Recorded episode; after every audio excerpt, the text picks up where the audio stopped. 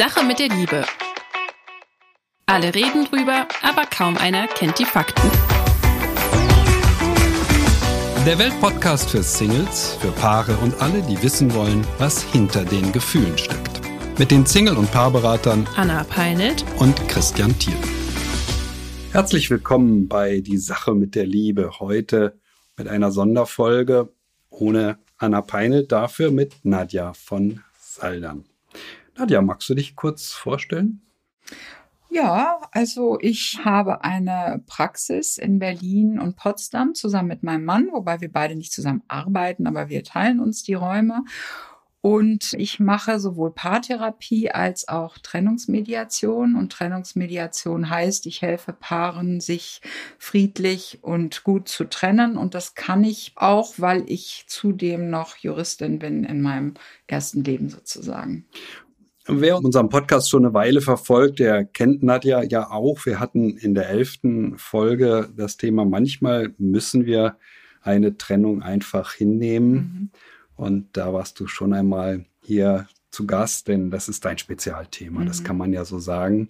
Alle, die mit dem Thema Paarberatung zu tun haben, wissen, dass es Trennungen gibt und erleben das auch, aber du bist darauf spezialisiert und wir haben eine Hörerfrage. Das ist heute das Besondere. Ja, sehr spannend. Ähm, mhm. Sehr spannend. Mhm. So, das war jetzt unsere Vorstellung in der deutschen Version. Jetzt kommt die amerikanische. Ich habe nämlich bei der Vorbereitung auf diesen Podcast nochmal reingehört bei einer amerikanischen Kollegin, Laurie Gottlieb.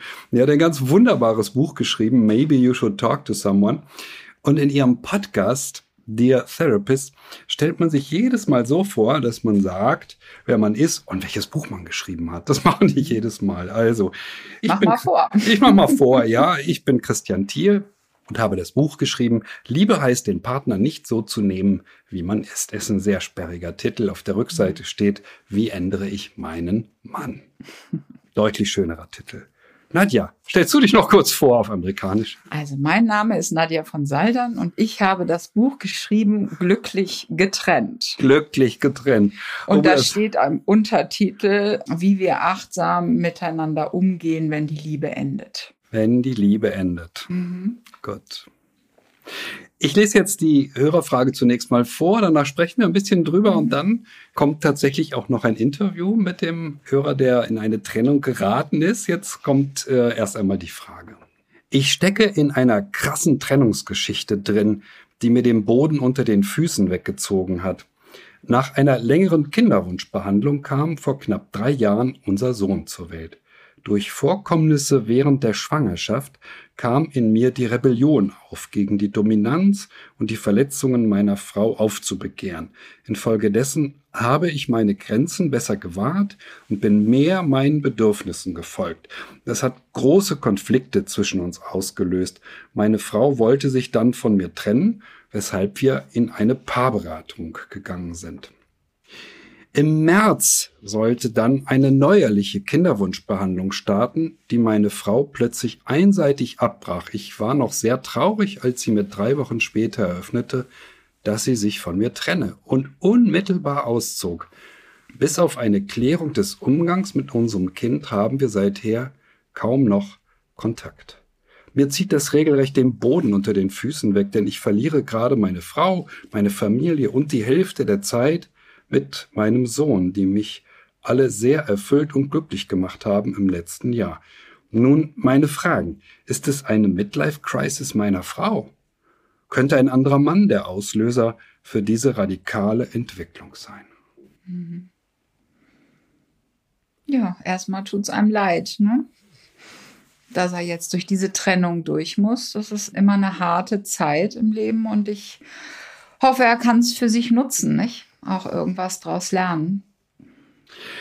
Schauen wir mal. Im Vorgespräch kann ich mich gut erinnern, dass du gesagt hast, oh, ich höre da auch schon ein bisschen die Stimme der Frau. Mhm. Also wie wohl die Frau das Ganze schildern wird. Wir hören zunächst einmal, auch in Beratung ist das ja oft so, eine Seite. Mhm. Und trotzdem denken wir an die andere.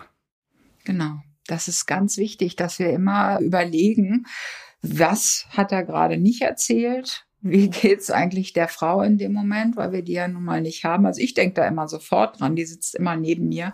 Und oft frage ich natürlich auch, wenn ich die Möglichkeit habe, was würde denn ihre Frau jetzt sagen, wenn sie hier sitzen würde? Das ist immer ganz interessant. Aber das haben wir ja jetzt nun nicht. Also müssen wir versuchen, ihm anders zu helfen und ihm seine Fragen beantworten von, wie ich gehört habe, Midlife Crisis oder ob sie jemanden anders hat. Wir können es nicht wissen. Das sind Spekulationen. das gehört so in den Bereich, also liebe Leute, ich glaube, ich kann da nichts dafür, dass das mir widerfahren ist, mhm. in meinen Augen. Oder wie siehst du ja, das? Ja, oder eine klare, man, man wünscht sich irgendwie eine klare Schuldzuweisung oder eine, eine Klarheit. Also ich merke oft, dass in Trennungssituationen man sich Klarheit wünscht, woran man sich dann auch abarbeiten kann. Ne? Nicht zu wissen ist gar nicht so einfach. Und es wäre schon toll, wenn die Frau sich bereit erklären würde, ihrem Mann oder Partner das zu erklären. Nur man hat ja schon einiges gehört in dem Text. Und wenn man da noch mal ein bisschen tiefer liest, dann könnte man sagen, dass dieses Paar ein Problem hatte. Ich nenne das im AA, im Adult Adult, im Erwachsenenzustand zu kommunizieren. Es war entweder der eine, der seine Bedürfnisse vielleicht zu sehr zurückgesteckt hat, dann ist er so in so eine Art Kindzustand gegangen oder die Frau vielleicht in so einen Parent, Elternteil oder Teacher, Lehrerteil. Und als er dann angefangen hat, dieses Child, diesen Kinderteil, diesen Kindzustand nicht mehr zu leben, glaubt er, dass dadurch Probleme entstanden sind. Und das könnten wir uns natürlich hier jetzt ein bisschen genauer mal angucken, was da vielleicht passiert sein könnte, weil das ist vielleicht auch der wahre Trennungsgrund. Mir ist es eiskalt den Rücken runtergelaufen, als ich das las, mhm. weil das, was wir wissen über eine wirklich schwierige Schwangerschaft ist, dass wenn es in der Schwangerschaft zu heftigen Konflikten kommt. Mhm. Eine Schwangerschaft ist etwas ganz Besonderes. Und wenn es einem Paar gelingt, das gemeinsam gut hinzubekommen, ist das unheimlich stärkend. Aber ausgerechnet in dieser Zeit, wir haben uns im Grunde sehr eng aneinander gebunden, dadurch, dass wir bereit sind, ein Kind zu bekommen. Ausgerechnet in dieser Zeit heftigste Konflikte anzugehen, das scheint mir wirklich, also ich habe ich habe es aus dem Winkel der Frau gesehen und dachte, oh Gott, die arme Frau. Kaum ist sie schwanger, da fängt der Mann an, größere Konflikte vom Zaun zu brechen. Das, das kann nicht. Ja, aber das ist natürlich jetzt sehr einseitig, weil es kann ja auch sein, dass sie vielleicht auch durch ihre Stellung jetzt als lang ersehnte Mutter vielleicht auch ihm das Gefühl gegeben hat, ja, wer bist du eigentlich? Oder ich brauche dich jetzt eigentlich gar nicht mehr. Und dass er dann in so eine Rebellion gegangen ist. Ja. Und dass das natürlich dann zu großen Konflikten führt, das können wir uns beide vorstellen. Nun hast du vorhin angedeutet, es kommt ja immer darauf an, auch was draus zu lernen. Mhm. Es wird für ihn ganz wichtig sein, aus der Geschichte etwas zu lernen für die Zukunft. Er muss sich überlegen, hm, wie kann es sein, dass mich das hm, dann am Ende doch so sehr überrascht hat, dass ich nicht gemerkt habe, was mit meiner Frau los ist. Das passiert ja immer wieder, dass jemand schreibt und sagt, also, ich weiß gar nicht. Wie warum. kann das denn passieren? Ja. Mhm. Ja, und ich glaube eben, das liegt auch in der Regel daran, dass wir unsere Bedürfnisse nicht entweder nicht kennen oder sie nicht sagen, aus Angst, weil wir einen auf den Deckel kriegen oder weil wir dem anderen Gefallen tun wollen. Oder vielleicht, was ganz häufig ist, aus Harmoniebedürftigkeit unsere Bedürfnisse nicht klar sagen, dann muss der andere sie erraten, muss irgendwie handeln, handelt dann vielleicht nicht in unserem Sinne. Und dann kommen immer so kleine Tröpfchen in ein Töpfchen bei beiden, weil sie sich eigentlich ärgern, dass nicht wirklich klar ausgesprochen wurde, was will ich, was will ich. Und darüber entstehen so viel Missverständnisse in einer Beziehung Beziehung. Das ist eigentlich ganz traurig und das höre ich hier auch aus dieser Anfrage. Was ist der Hintergrund, wenn du sagst Harmoniebedürfnis? Mhm. Wir alle wollen in der Partnerschaft auch Harmonie genießen, das ist völlig in Ordnung. Hm, wenn das überwertig wird, dann hat das ja irgendeinen Hintergrund, warum Menschen gar nicht mehr in den Konflikt gehen, gar nicht mehr eintreten, sagen, komm hier, ich habe diese und jene dringenden Bedürfnisse. Hm, was ist der Hintergrund in deinen Augen? Wenn ich da jetzt mal tiefer drauf antworte, glaube ich, dass das tatsächlich immer aus der Kindheit kommt. Ja, dass es wirklich die Sozialisierung ist, die wir mitbringen. Und viele Partner sind von ihren Eltern noch sehr dominiert in Glaubenssätzen, in Verboten, in vielleicht Wünschen und sind noch nicht richtig frei. Und wenn ich nicht frei bin, dann hoffe ich immer, dass alles zumindest harmonisch läuft. Dann bin ich irgendwie immer in so einem Konflikt, kann nicht wirklich sagen, ich will das und ich will das, weil ich Angst habe, meine Mutter, mein Vater gibt mir dann noch einen auf den Deckel und man hat als Kind doch immer sich Harmonie gewünscht.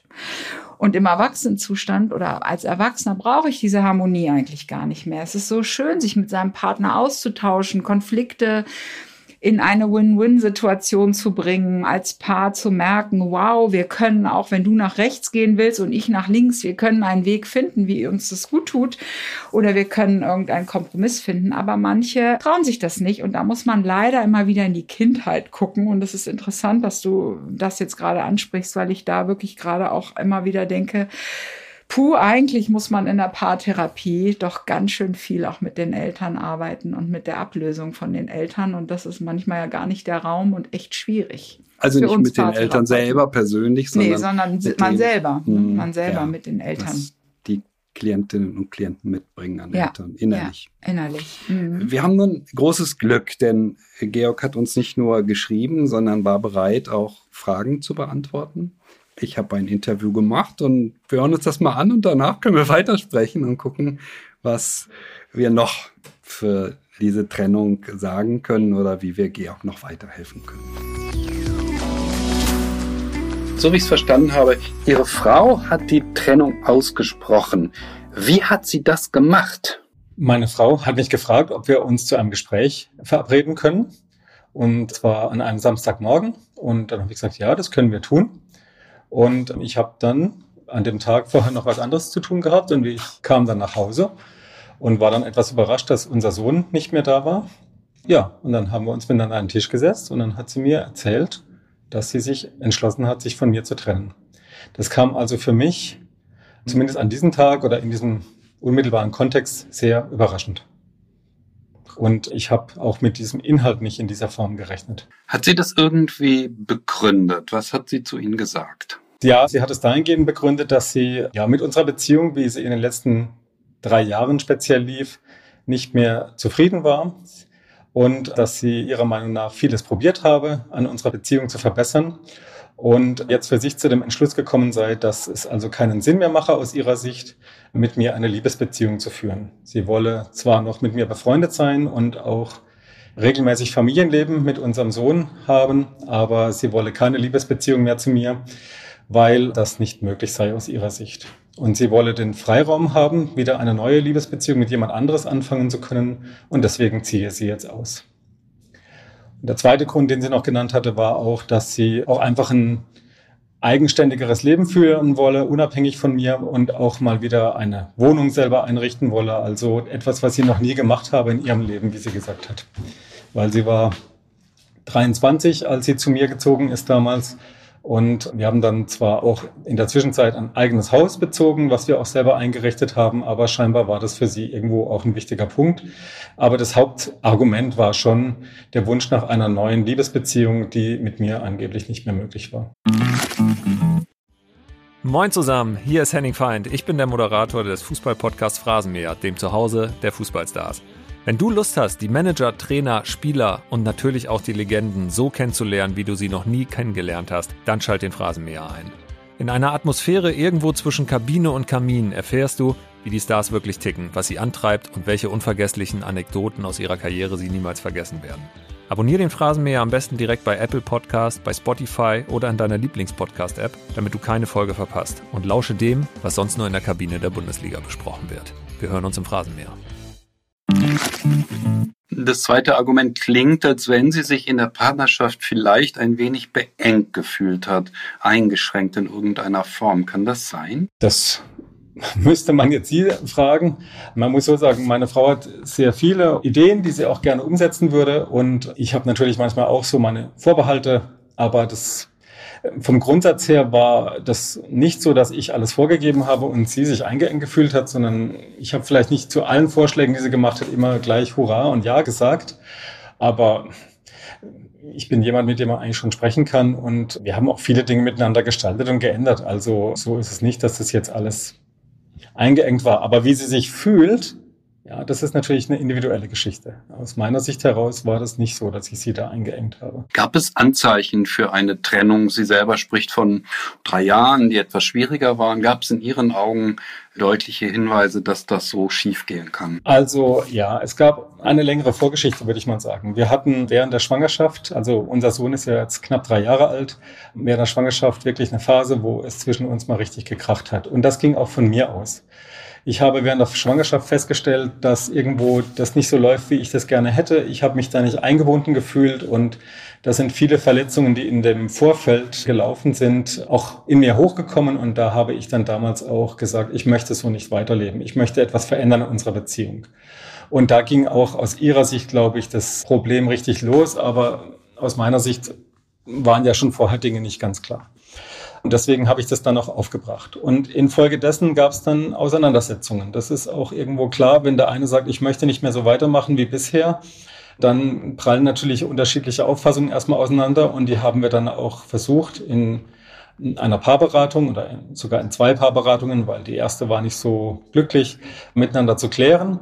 Das sind auch einige Dinge besser geworden und wir haben auch mehr Verständnis füreinander bekommen, aber irgendwo war da ein Grundstein gelegt, dass dass es Konflikte gibt zwischen uns. Und wir haben da keine gute Lösung gefunden, würde ich jetzt mal sagen. Wenn ich Sie vor drei Jahren gefragt hätte, wie zufrieden sind Sie mit der Beziehung? Auf der Skala von eins bis zehn, wie viele Punkte bekommt die Beziehung? Welche Zahl hätten Sie mir denn dann wohl gesagt? Hm. Zufriedenheit, Ihre Zufriedenheit mit der Partnerschaft. Ja, ich weiß. Ich bin am Überlegen. Ähm, ich glaube, damals wäre es eine fünf gewesen. Mhm. Also ich wollte diese Partnerschaft immer zu meiner Frau. Ich habe mich auch an vielen Stellen sehr wohl gefühlt damit. Aber es gab natürlich auch Dinge, die nicht gepasst haben. Aber unser Konfliktverhalten war vor allem sehr schlecht. Und das ist etwas, was dann auch zu großen Unzufriedenheiten bei mir geführt hat. Nun schicke ich immer gerne eine zweite Frage hinterher. Wenn ich Sie gefragt hätte, ja. wie zufrieden sind Sie mit der gemeinsamen Sexualität? Welche Zahl hätten Sie dann gesagt? Da hätte es eher nur eine zwei bis drei gegeben, weil wir damals sehr wenig Sexualität hatten und das war auch ja im Zusammenhang mit dem Kinderwunsch auch zum Teil terminiert, sag ich mal. Also das ist nicht das, was man sich so wünscht. Das war sicherlich so. Und es war auch die Ursache, warum ich dann gesagt habe, ich möchte so nicht weitermachen. Ich fühle mich da irgendwo nicht gesehen. Wie muss ich mir das genau vorstellen? Also eine Zufriedenheit von zwei bis drei in der Sexualität heißt, dieses Paar geht auseinander. Das ist ein Warnhinweis. Wann ist Ihrer Meinung nach die Zufriedenheit mit der Sexualität bei Ihnen unter die fünf gesunken? Haben Sie da eine Vorstellung, wann das gewesen sein mag? Also meine Frau und ich, wir haben 2014 geheiratet und haben von dem Moment an nichts mehr unternommen, dass kein Kind entstehen kann. Also wir waren da offen und wir wollten eigentlich auch miteinander dann Familie gründen. Und es hat dann nach einem guten Jahr meine Frau zu mir gesagt, dass sie der Meinung sei, dass irgendetwas nicht stimme, weil wir eigentlich oft genug miteinander geschlafen haben und es hätte ihrer Meinung nach passieren müssen. Ich war da ein bisschen anderer Meinung, weil es muss ja auch immer zum richtigen Zeitpunkt passieren, aber gut. Auf jeden Fall kam sie dann aber mit dem Gedanken auf mich zu, dass sie sagte, ich solle mich untersuchen lassen, weil sie der Meinung sei, mit mir würde etwas nicht stimmen. Und das sind so, das war einer der ersten Momente, wo ich gemerkt habe, okay, ich werde als mangelhaft aufgefasst von ihr, ja. Ich wollte das dann erstmal nicht, weil ich auch die Befürchtung hatte, dass es vielleicht auch so sein könnte und wollte mich dieser Realität vielleicht auch nicht stellen. Aber wir haben dann einige Monate miteinander gesprochen und nach einem Sommerurlaub habe ich dann gesagt, okay, ich lasse mich testen und ich lasse mich untersuchen, ob mit mir auch alles in Ordnung ist und habe mich aber da gedrängt gefühlt. Das ist so das, das Grundthema gewesen, dann auch in diesem Thema mit dem Kinderwunsch, dass meine Frau etwas wollte und ich das vielleicht nicht in dem gleichen Maß oder so schnell wollte. Ja. Und aus diesem Gedrängtsein heraus hat sich dann, sage ich mal, unsere Sexualität auch verschlechtert. Dass ich einfach den Eindruck hatte, ja, das ist jetzt nicht das, was ich möchte. Ja. Und da gab es eben auch im Zusammenhang mit dem Kinderwunsch gegenseitige Verletzungen oder dass man den anderen nicht mehr so gesehen hat oder dass ich meine Frau nicht mehr so gesehen habe, aber auch ich mich von meiner Frau nicht so verstanden gefühlt habe in meinen Ängsten, ja. Ich hatte halt die Befürchtung, ich könnte vielleicht ein Problem haben mit Zeugungsfähigkeit und meine Frau konnte das nicht verstehen, dass das etwas mit mir macht, wenn es denn so wäre. Und das habe ich auch nicht verstehen können, muss ich sagen, dass sie da kein Verständnis dafür hat. Und da ist unsere Verbindung, sage ich mal, sehr viel schlechter geworden. Wenn die Sexualität sich nicht erholt, wenn sie auf dem Niveau bleibt, also der Zufriedenheit, zwei bis drei, habe ich die Vermutung, ist eine Partnerschaft nicht zu retten. Hat sie sich nochmal erholt oder würden Sie sagen, es ist tatsächlich so niedrig geblieben, die Zufriedenheit? Nein, es, es wurde nochmal besser in der Zwischenzeit. Also zunächst einmal auch zusammen mit der Kinderwunschbehandlung, wo wir ja zu bestimmten Zeitpunkten dann auch wirklich miteinander schlafen mussten.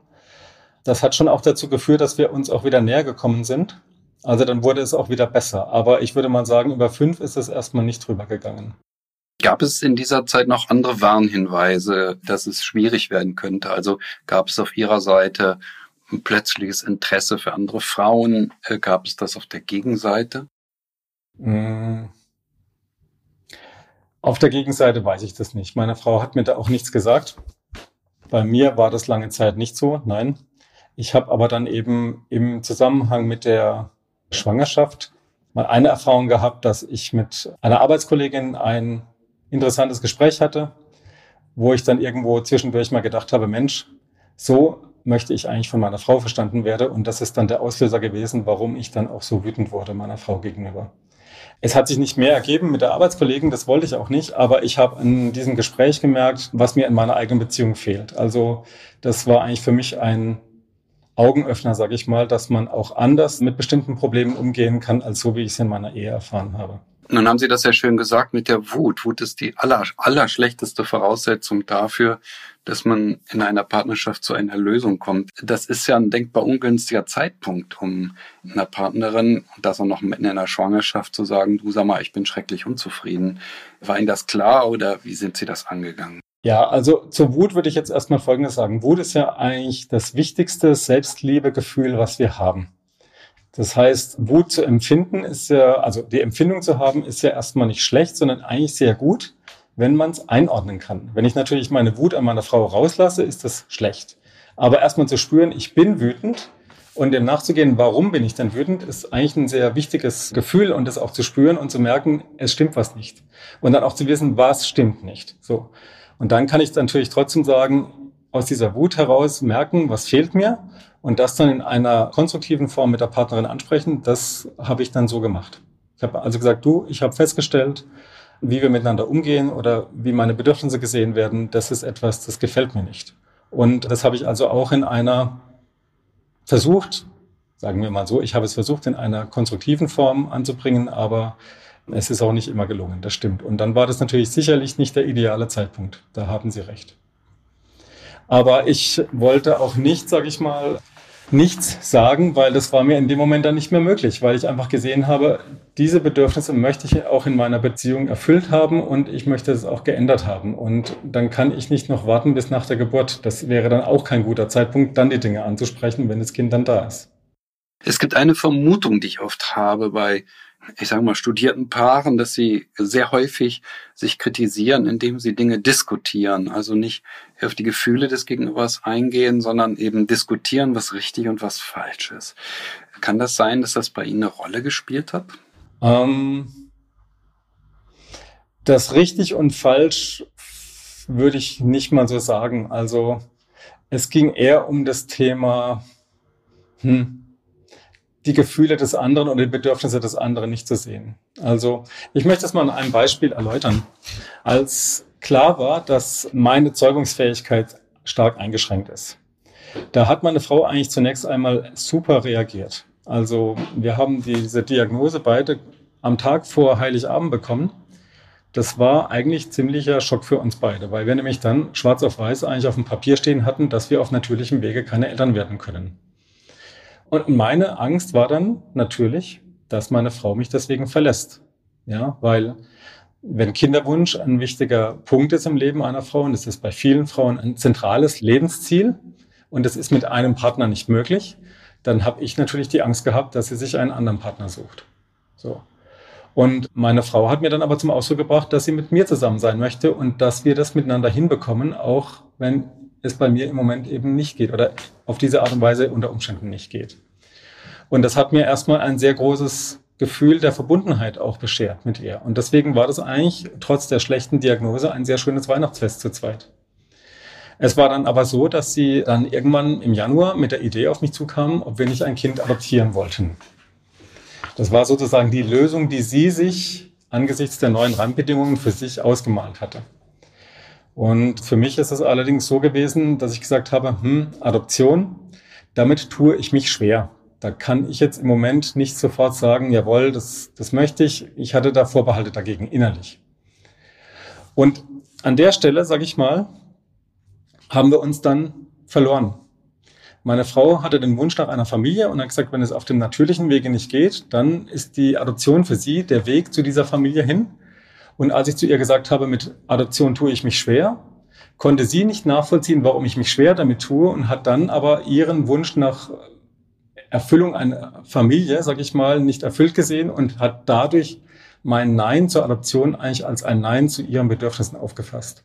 Und wir sind nicht miteinander zu dem Punkt gekommen, einander zu verstehen, warum hast du denn ein Problem mit Adoption und warum siehst du nur in der Adoption sozusagen den einzigen Weg zu einer Familie.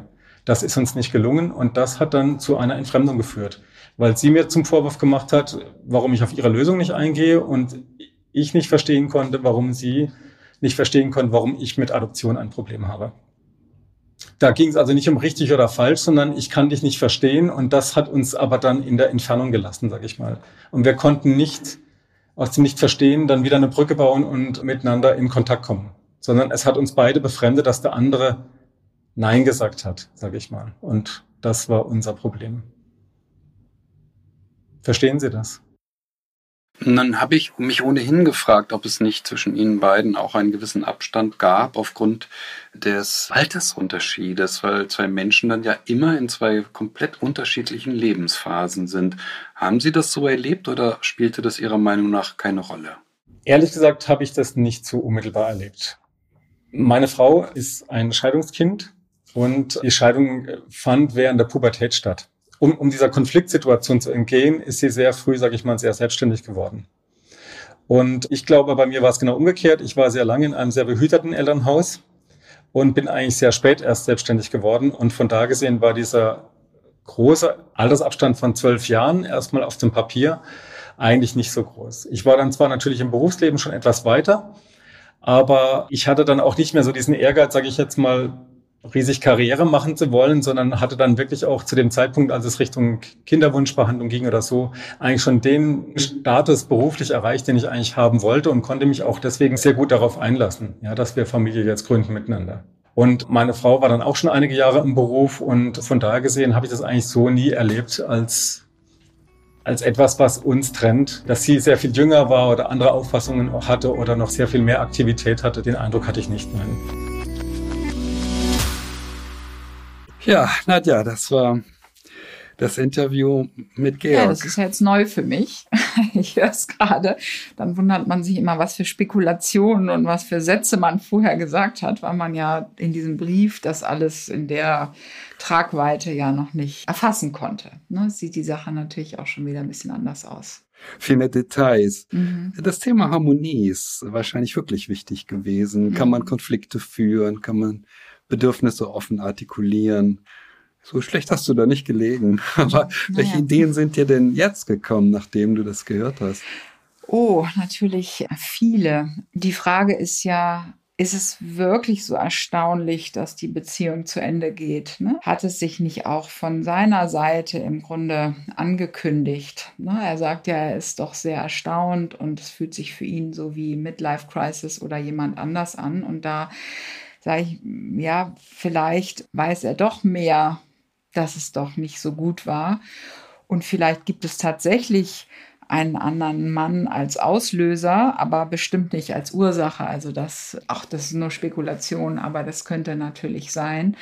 Aber da gab es ja schon auch von seiner Seite relativ viel Unzufriedenheit und vielleicht wurde die tatsächlich nicht gut rübergebracht, so dass seine Frau akzeptieren konnte, dass sich da was ändern muss. Denn gerade wenn ich wen anders in der Nase habe, wie er die Kollegin vielleicht oder sagt, oh, die ist interessant, kann es manchmal ein bisschen falsch rüberkommen, wenn ich dann gerade in dem Moment meine Bedürfnisse äußere, dass es vielleicht doch eher in der Richtung gesagt wurde wie Vorwurf, du bist nicht gut genug. Ne?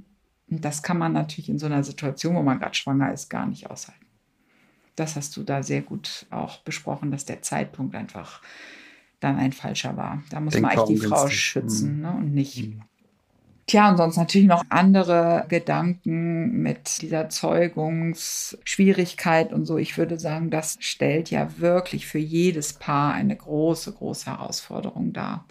Und die Sexualität, wenn die nicht zu einem Kind führt, was man sich sehr wünscht, dann ist da ja ein Störfeld. Und deshalb denke ich, man muss da eben ganz viel drüber reden und irgendwas hat da nicht funktioniert und ich glaube, da ist er zu 50 Prozent mitbeteiligt. Wie so oft. Nun ist das ja unsere Lieblingstheorie bei mhm. Trennungen oder auch generell bei Paarberatungen, die nicht zu Trennungen führen, dass es am wahrscheinlichsten ist, dass beide ihren Anteil haben und dass es wenig Sinn ergibt, zu sagen, es liegt an und mhm. mit dem Finger auf jemand anderen zu zeigen. Das ist nicht ganz verkehrt, das liegt ja auch am anderen. Aber dass es sinnvoller ist, zu gucken, was wir selber beigetragen haben. Wenn eine Trennung erfolgt, das ist das in meinen Augen immer mit das Schwerste, die Menschen dazu zu bringen, zu gucken, Nein, das hilft ihnen gar nichts, wenn sie jetzt betonen, was ihre Frau alles, ne? sondern sie müssen gucken, was ihr Anteil ist. Wenn sie das herausfinden, was ihr Eigenanteil ist, dann sind ihre Aussichten für die nächste Beziehung ja viel besser. Wir müssen etwas lernen aus einer Niederlage. Mhm. Was könnte er lernen? Was hast du bisher verstanden? Was, wo könnte er ansetzen? Ja. Also erstmal ist er wahrscheinlich ein wunderbarer Mensch, der genauso wie er ist, sehr, sehr liebenswert und toll ist. Partnerschaft ist ja nur trotzdem etwas, was wir nicht einfach als gegeben und als ganz einfach leben sollten. Wir sollten uns ein bisschen informieren, wie es geht. Und das tun ja die wenigsten. Und Leider. viele sind eben auch tatsächlich ein bisschen unbegabt. Gerade wenn es auch bei den Eltern vielleicht so lief. Ja, dann hat man so gedacht, so läuft es eben immer. Ne? Und das ist eben nicht so. Und ich denke, er hat vielleicht nicht ganz verstanden, wie groß eine Partnerschaft ist und wie wenig, sag mal, wie so ein rohes Ei, wie wenig diese Partnerschaft aushält, dass man sie mal fallen lässt, das Ei. Ja, also man muss schon das sehr, sehr ehren und achten, was man da hat. Und da ist irgendwas, ich kann es nicht genau sagen, was es ist, aber da ist so irgendwas bei ihm, wo ich so das Gefühl habe, er hat zu viel an seiner Frau rumgedoktert, wenn du weißt, was ich meine. Mm, nun habe ich ja bestimmte Fragen gestellt und auch ganz typische Christian Thiel-Fragen. Mhm. Jetzt bin ich doch mal ganz neugierig, wie du das machst. Eine ganz typische Frage, die ich gerne stelle, ist die nach der Zufriedenheit. Und ich will dann keine Erklärung, sondern ich will eine Zahl auf der Skala von eins bis zehn, mhm. damit Menschen sich festlegen und damit ich einen Anhaltspunkt habe. Und sehr oft schicke ich hinterher die Frage, mh, hm, und wie war es denn mit der Zufriedenheit mit der Sexualität? Mhm. Menschen sind sehr schnell in der Lage, ihre Zufriedenheit mit der Partnerschaft innerlich nach oben zu rechnen. In dem Fall sagt er, na ja, das war noch fünf vor drei Jahren. Aber die Zufriedenheit mit der Sexualität, die ist oft ehrlicher. Und mit ehrlicher meine ich, dass sie mehr das eigene Gefühlsleben repräsentiert. Denn dafür steht für mich jedenfalls die Frage nach der Sexualität, nach der inneren Verbundenheit dieser beiden Menschen. Und eine zwei bis drei ist so eine Zahl, die ist so sehr unten. Mhm. Sehr weit mhm. unten. Mhm. Und das ist nicht wahrscheinlich. Ich sage mal nicht wahrscheinlich, dass die zusammenbleiben. Natürlich gibt es Paare, die damit gut zurechtkommen und die auch gar nicht viel ja, Wert. wenn beide, ja. Wenn beide damit Absolut. sagen, oh, ich brauche das nicht so, ist es ja in Ordnung. Es ist eine kleine Minderheit. Die meisten Paare, denen fehlt dann eben etwas. Und sie können sich dann nach einer Reihe von Jahren vormachen, ja, ach, so schlimm ist ja nicht. Wird schon wieder. Wird schon mhm. wieder. Aber es wird eben nicht. Die Sexualität deutet das oft an, was da kommt, mhm. weil sie oft vorgeht. Wie, wie machst du das? Stellst du auch so ungalante Fragen wie, gut war der Sex auf der Skala von 1 bis 10 oder wie hoch war die Zufriedenheit mit der Sexualität, muss man ja sagen. So lautet die Frage genau. Stellst du solche Fragen oder wie machst du das? Ich stelle jetzt die Frage direkt so nicht, weil ja meistens sie schon kommen und sagen, die Sexualität ist nicht gut, wir müssen daran arbeiten. So. Und dann frage ich auch tatsächlich nach, nach der Skala, um so ein bisschen ein genaueres Bild zu haben, habe ich es hier mit einem Paar zu tun, was einfach nur noch ein bisschen besser werden will oder ist das ganz im Keller? Ne? Das mache ich dann schon für mich geht es eben in dieser Frage besonders um die Kommunikation, weil ich glaube, dass die Lust und der Spaß am Sex in jeder Beziehung nach ein, zwei Jahren abnimmt, weil ja das Adrenalin fehlt, die Spannung fehlt und so weiter. Und dann glaube ich, dass ein Paar auch hier wieder lernen muss, wie man eine erfüllte Sexualität in einer Beziehung weiterführt. Und das passiert nicht von alleine, weil ich sage mal, die Lust versteckt sich in der Regel sogar hinterm Schrank. Ne? Und dann gibt's ja den Ärger und die täglichen Sorgen und den Alltag und so weiter. Das heißt, man muss wirklich dafür sorgen, dass die Sexualität am Leben bleibt. Und dafür muss man sich unterhalten und dafür muss man wieder seine Bedürfnisse äußern, muss an einen Verhandlungstisch gehen und sagen, sag mal, wie machen wir das jetzt? Machen wir einen Termin? für Sex? Äh, machen wir morgens, abends, äh, machen wir mal am Wochenende? Lassen wir es ganz? Ja, also es gibt viele, viele Möglichkeiten, wie ein Paar sich da irgendwie einigen kann. Aber sie müssen auch vielleicht lernen, mal Tantra, mal ein Buch lesen, mal gucken, was ist Liebessex im Unterschied? Was mag ich? Was sind meine Traum-Szenarien im Sex? Der eine mag es vielleicht ein bisschen so, der andere ein bisschen so. Aber wenn man sich darüber nicht unterhält, dann entsteht eigentlich ein Stillstand. Und da sind wir wieder bei der Harmonie. Jeder guckt halt, dass er nichts macht, was dem anderen vielleicht nicht gefallen könnte. Und über diese Vorsicht beim Sex gibt man sich nicht mehr rein, zeigt sich nicht mehr und hat dadurch auch keinen Austausch. Und wie soll daraus dann ein erfülltes Sexleben werden, ehrlich gesagt? Nun sagte Georg ja, sie kommt aus einer Scheidungsfamilie. Mhm und ist dadurch sozusagen sehr stark geprägt worden und das war für sie sehr schwierig. Wenn eine Scheidung in die Pubertät fällt, dann fällt die Pubertät meistens aus. Ja, und ähm, es fällt vor allen Dingen oft aus, dass der Vater vielleicht die Zeit und die Kraft hat, der Tochter zu sagen, wie toll sie ist. Ja, das heißt, diesen Frauen fehlt dann oft diese Anerkennung vom Vater, weil der gerade mit anderen Sachen beschäftigt ist. Aber auch das jetzt wieder nur eine Hypothese natürlich. Wir vermuten ja nur. Mhm, wir haben genau. wir mit haben dieser Frau nicht mal gesprochen. Genau. Es kommt ja auch darauf an, dass Georg versteht, dass da ein Ablauf dahinter steckt, mhm. dass er möglicherweise auch manchmal zu wenig wusste von seiner Frau. Es manchmal durchaus auch an seiner Frau gelegen haben kann. Meistens haben beide ihren Anteil. Da sind wir uns ja sehr einig. Vielleicht hätte die Frau gebraucht, dass er sie besonders attraktiv und begehrenswert findet. Dann hätte sie sich geöffnet, hätte sich mehr gezeigt. Vielleicht wäre der Sex dann besser gewesen. Vielleicht hat sie ihn aber auch zweimal abgewiesen und dann hat er sich nicht mehr getraut. Ne? Dieses Harmonie-Ding. Und darüber muss man eben reden. Mhm. Unbedingt. Mhm. Ich habe manchmal diesen großen Altersabstand in dieser Altersklasse. Also sie ist 23, er 35. Das ist wirklich ambitioniert in meinen Augen, das zu verbinden und zu sagen, ja, ja, das wird schon. Es führt fast immer zu Problemen, jedenfalls nach meiner Erfahrung. Wie siehst du das? Das sind ja ganz unterschiedliche Lebensphasen. Also wir machen so viel durch zwischen 23 ja. und 33. Ja. Also je Wahnsinn. unterschiedlicher ein Paar ist und ein Paar mit zwölf Jahren Unterschied ist unterschiedlich, umso mehr müssen die reden ne? und müssen auch die Bedürfnisse des anderen akzeptieren. Also mein Lieblingsspruch in der Therapie ist, Bedürfnisse dürfen sein. Also jeder darf mit seinen Bedürfnissen in die Beziehung kommen. Man muss nur dann eben darüber reden. Ich würde jetzt nicht sagen, auf jeden Fall, dass das irgendwie problematisch ist. Es kann ja auch spannend und bereichernd sein. Aber du hast natürlich völlig recht, dieses Paar hat an einer Stelle, nämlich am Altersunterschied, eine Hürde zu nehmen. Andere Paare haben das vielleicht woanders, weil sie eine Fernbeziehung haben oder so. Also jedes Paar hat so seine seine Baustellen und dieses Paar hat diese Baustelle ja vielleicht ganz gut genutzt oder geschafft. Darüber habe ich jetzt zumindest nichts gehört, dass das ein Problem war. Aber könnte sein. Mhm. Also immer im Zweifel nicht. Mhm. Nach meiner Erfahrung ist schon zehn Jahre, also es ist so eine Grenze. Danach wird es wirklich schwer, sie zu überbrücken. Es gibt Paare, denen das gut gelingt. Die meisten Paare sind ja doch in einer Altersgruppe.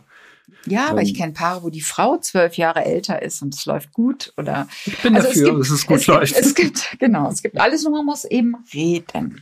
Man muss ja, reden. reden. Unser Konfliktverhalten war schlecht, das hat er so wortwörtlich mhm. gesagt. Und das ist das Reden. Ne? Mhm. Und das muss man lernen. Das kann man nicht einfach so, weil die Bedürfnisse gehen so auseinander. Der eine will nach rechts, der andere will nach links. Und das hat man ja jetzt gesehen in dieser Situation, die er sehr schön und sehr ehrlich beschrieben hat, auch über seine Ängste, dass vielleicht seine Zeugungsfähigkeit für ihn ein Makel darstellt, was ich irgendwie ganz traurig fand, dass er das so gesehen hat, weil es hat ja mit seiner Männlichkeit oder seiner Person gar nichts zu tun. Vielleicht eher damit, dass er einen Stress hat oder so. Ich weiß es nicht. Aber das hat er sehr gut beschrieben. Und dann mit dieser Adoption. Also ich höre da eben immer wieder, man hat es nicht beherrscht, dass das Bedürfnis der Frau nach Adoption sein durfte, sein Bedürfnis nach Nicht-Adoption sein durfte. Und jetzt spricht man am Verhandlungstisch zusammen, wie gehen wir jetzt damit um, sondern man hat sich durch das Bedürfnis des anderen sehr schnell angegriffen, eingeschränkt, reduziert gefühlt. Und das, was ich eigentlich vorhin noch sagen wollte, habe ich jetzt vergessen, dass diese Bindung, diese Autonomie, dass sie ja auch als Trennungsgrund so anführt, ich brauche bisschen Zeit für mich, das kann natürlich an diesem Altersunterschied ein bisschen liegen, ne? was du auch eben meintest, dass sie noch mal was anderes ausprobieren möchte. Ich glaube aber, dass sowas auch in einer Beziehung möglich ist, wenn ich mein Bedürfnis danach kenne, es ausdrücke und es auf guten, fruchtbaren Boden fällt. Hätte das vielleicht auch gehen können. Also man muss sich nicht immer trennen, um seine Bedürfnisse befriedigt zu bekommen. Das ist fast schon ein schöner Abschlusssatz. Ich habe trotzdem noch eine Frage, weil bei Konfliktverhalten schlecht kommt bei mir immer noch eine Assoziation mit Konflikten und schlechtem Konfliktverhalten kommen Paare immer zu mir mhm. und sagen, oh, wir streiten uns so schrecklich. Womit sie nicht kommen, ist, dass sie mir sagen, ja, wissen Sie, Herr Thiel, wir sagen uns eigentlich nie was Gutes. In der Beratung kommt aber ganz schnell heraus, ja, natürlich, die streiten sich, das ist richtig. Nur das weitaus Schlimmere ist, wie selten sie sich sagen, was sie aneinander schätzen und wie schön es ist, dass sie sich haben. Das tun sie nicht. Also es fehlt an dem Positiven. Ja, ja. Und das vergisst man selbst als Paartherapeut manchmal, weil man ja im Grunde immer nur hingelegt bekommt, was nicht gut läuft, weil da soll man ja helfen oder das soll man ja reparieren. Und Paare lieben, wenn man ihnen zum Beispiel zeigt, wie viel sie auch schon gut gemacht haben. Ne? Wenn man so als Paartherapeut auch sagt, gucken Sie, das haben Sie doch wirklich toll gemacht. Und dieses Paar hat sicherlich auch viel gut gemacht, nur sich das, wie du ganz richtig sagst, im Zweifel nicht gesagt, sondern immer nur geguckt, was fehlt mir, was fehlt mir, was fehlt mir. Und das Bedürfnis, etwas Gutes zu hören. Warum gehe ich eine Partnerschaft ein? Ehrlich gesagt, weil ich geliebt werden will, weil ich mit jemandem durchs Leben gehen will, weil ich mit jemandem intime Momente erleben will, Hand in Hand irgendwo lang gehen will und nicht die ganze Zeit das Gefühl haben, ich muss mich anstrengen dafür. Also so ein bisschen will man ja auch was geschenkt bekommen vom anderen, oder? Das hast du jetzt wunderschön gesagt.